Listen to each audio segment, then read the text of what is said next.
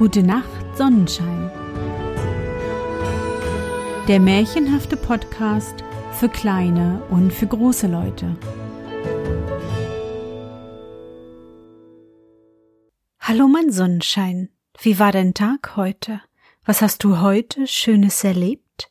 Mein Name ist Anne und ich begrüße dich zur 98.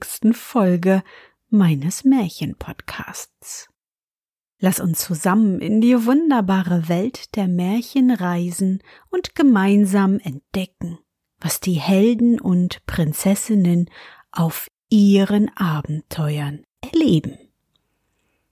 Bist du bereit? Dann kuschle dich fest in deine Bettdecke, nimm dein Lieblingskuscheltier in den Arm und wenn du magst, schließe die Augen und folge mir ins Märchenland. Die kluge Bauerntochter Es war einmal ein armer Bauer, der hatte kein Land, nur ein kleines Häuschen und eine alleinige Tochter. Da sprach die Tochter Wir sollten den Herrn König um ein Stückchen Rottland bitten. Da der König von ihrer Armut hörte, schenkte er ihnen ein Eckchen Rasen den hackte sie und ihr Vater um und wollten ein wenig Korn und derartige Frucht darauf säen. Als sie den Acker beinahe herum hatten, so fanden sie in der Erde einen Mörser von purem Gold. Höre, sagte der Vater zu dem Mädchen, weil unser Herr König so gnädig gewesen ist und uns diesen Acker geschenkt hat, so müssen wir ihm den Mörser dafür geben. Die Tochter aber wollte es nicht bewilligen und sagte Vater, wenn wir den Mörser haben und haben den Stößer nicht, dann müssen wir auch den Stößer herbeischaffen, darum schweigt lieber still. Er wollte ihr aber nicht gehorchen, nahm den Mörser, trug ihn zum Herrn König und sagte, den hätte er gefunden in der Heide, ob er ihn als eine Verehrung annehmen wollte. Der König nahm den Mörser und fragte, ob er nichts mehr gefunden hätte. Nein, antwortete der Bauer. Da sagte der König, er sollte nun auch den Stößer herbeischaffen. Der Bauer sprach, den hätten sie nicht gefunden, aber das half ihm so viel, als hätte er's dem Wind gesagt. Er ward ins Gefängnis gesetzt und sollte so lange da sitzen, bis er den Stößer herbeigeschafft hätte. Die Bedienten mussten ihm täglich Wasser und Brot bringen, was man so in dem Gefängnis kriegt. Da hörten sie, wie der Mann fortwährend schrie. Ach, hätte ich auf meine Tochter gehört. Ach, ach, hätte ich auf meine Tochter gehört. Da gingen die Bedienten zum König und erzählten ihm, dass der Gefangene fortwährend schrie, ach, hätte ich doch auf meine Tochter gehört, und wollte nicht essen und nicht trinken. Da befahl der König den Bedienten, sie sollten den Gefangenen vor ihn bringen und fragte ihn, warum er fortwährend schrie, ach hätte ich auf meine Tochter gehört. Was hat eure Tochter denn gesagt? Ja, sie hat gesprochen, ich sollte den Mörser nicht bringen, sonst müsste ich auch den Stößer schaffen. Habt ihr so eine kluge Tochter? So lasst sie einmal herkommen. Und so musste sie vor den König kommen. Der fragte sie, ob sie denn so klug wäre und sagte, er wolle ihr ein Rätsel aufgeben. Wenn sie das treffen könnte, dann wollte er sie heiraten. Da sprach sie gleich ja, sie wollt's erraten. Da sagte der König, Komm zu mir, nicht gekleidet, nicht nackend, nicht geritten, nicht gefahren, nicht in dem Weg, nicht außer dem Weg, und wenn du das kannst, will ich dich heiraten. So ging sie hin und zog sich aus, splitternackend. Da war sie nicht gekleidet und nahm ein großes Fischgarn und setzte sich hinein und wickelte es ganz um sich herum. Da war sie nicht nackend. Und sie borgte sich einen Esel fürs Geld und band dem Esel das Fischgarn an den Schwanz, darin er sie fortschleppen musste. Das war nicht geritten und nicht gefahren. Der Esel musste sie aber in dem Fahrgleise schleppen, so dass sie nur mit der großen Zehe auf die Erde kam. Und das war nicht in dem Wege und nicht außer dem Wege. Und wie sie so daherkam, sagte der König, sie hätte das Rätsel getroffen und es wäre alles erfüllt. Da ließ er ihren Vater los aus dem Gefängnis und nahm sie zu sich als seine Gemahlin und befahl ihr das ganze königliche Gut an. Nun waren etliche Jahre herum, als der Herr König einmal auf die Parade zog. Da trug es sich zu, dass Bauern mit ihrem Wagen vor dem Schloss hielten. Die hatten Holz verkauft, etliche hatten Ochsen vorgespannt und etliche Pferde. Da war ein Bauer, der hatte drei Pferde. Davon kriegte eins ein junges Füllchen. Das lief weg und legte sich mitten zwischen zwei Ochsen, die vor dem Wagen standen. Als nun die Bauern zusammenkamen, fingen sie an, sich zu zanken, zu schmeißen und zu lärmen, und der Ochsenbauer wollte das Füllchen behalten und sagte, die Ochsen hätten's gehabt. Und der andere sagte, nein, seine Pferde hätten's gehabt, und es wäre sein. Der Zank kam vor den König, und er tat den Ausspruch, dort, wo das Füllen gelegen hätte, da sollte es bleiben. Und so bekam's der Ochsenbauer, dem's doch nicht gehörte.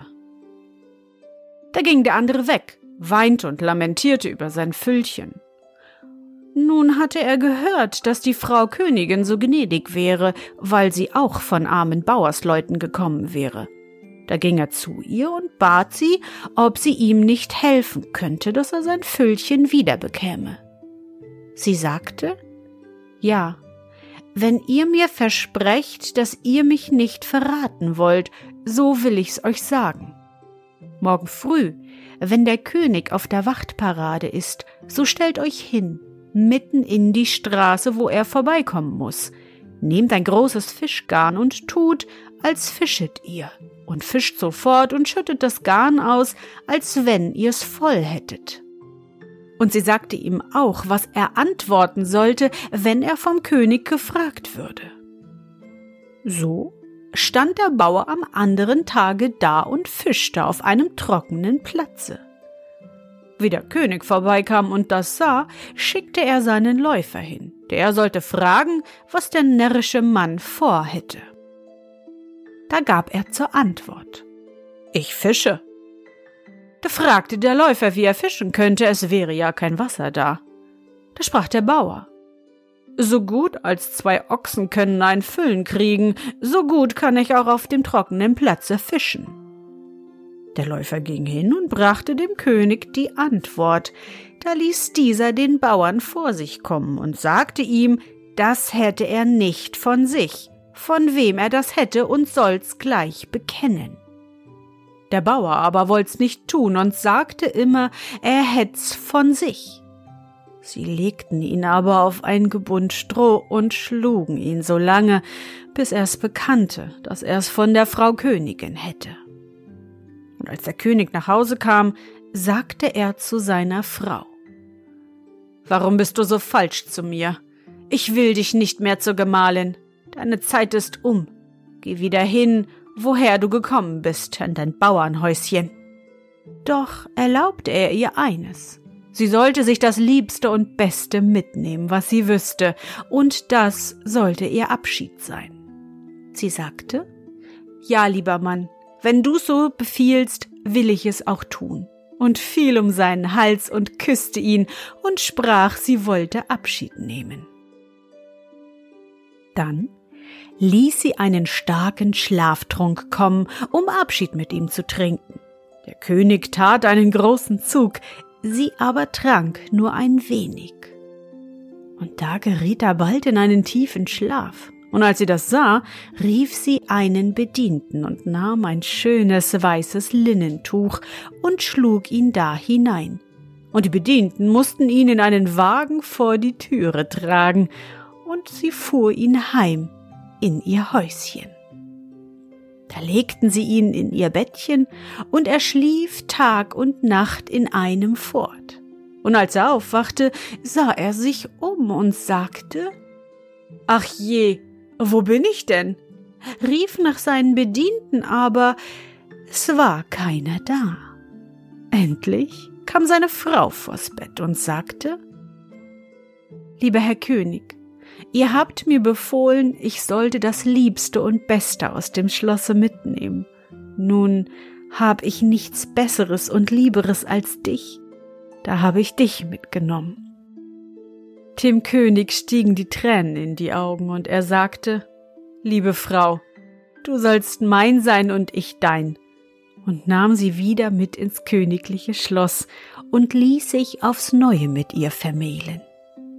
Und sie werden ja wohl noch auf dem heutigen Tag leben.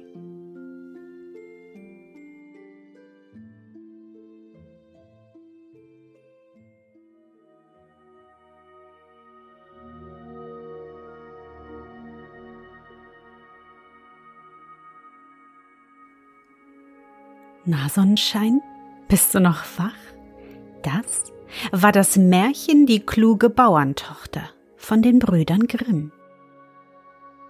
Nicht gekleidet, nicht nackend, nicht geritten, nicht gefahren, nicht in dem Weg, nicht außer dem Weg. Was für ein schweres Rätsel. Hättest du es lösen können? Hm, ich glaube, ich nicht. ich hoffe, dir hat unsere gemeinsame Reise heute gefallen. Für mich war es wieder wunderbar und ich danke dir, dass du mich begleitet hast. Und bevor du nun die Augen schließt und in dein Traumland reist, möchte ich mit dir nochmal an dein schönstes Erlebnis heute denken. Was war es?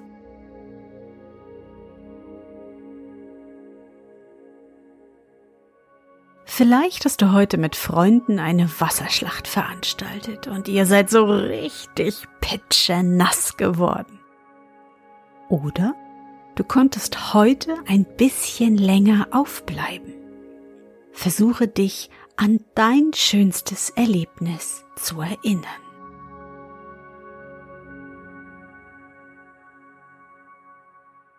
Und? Was war dein schönstes Erlebnis heute und wie fühlst du dich dabei?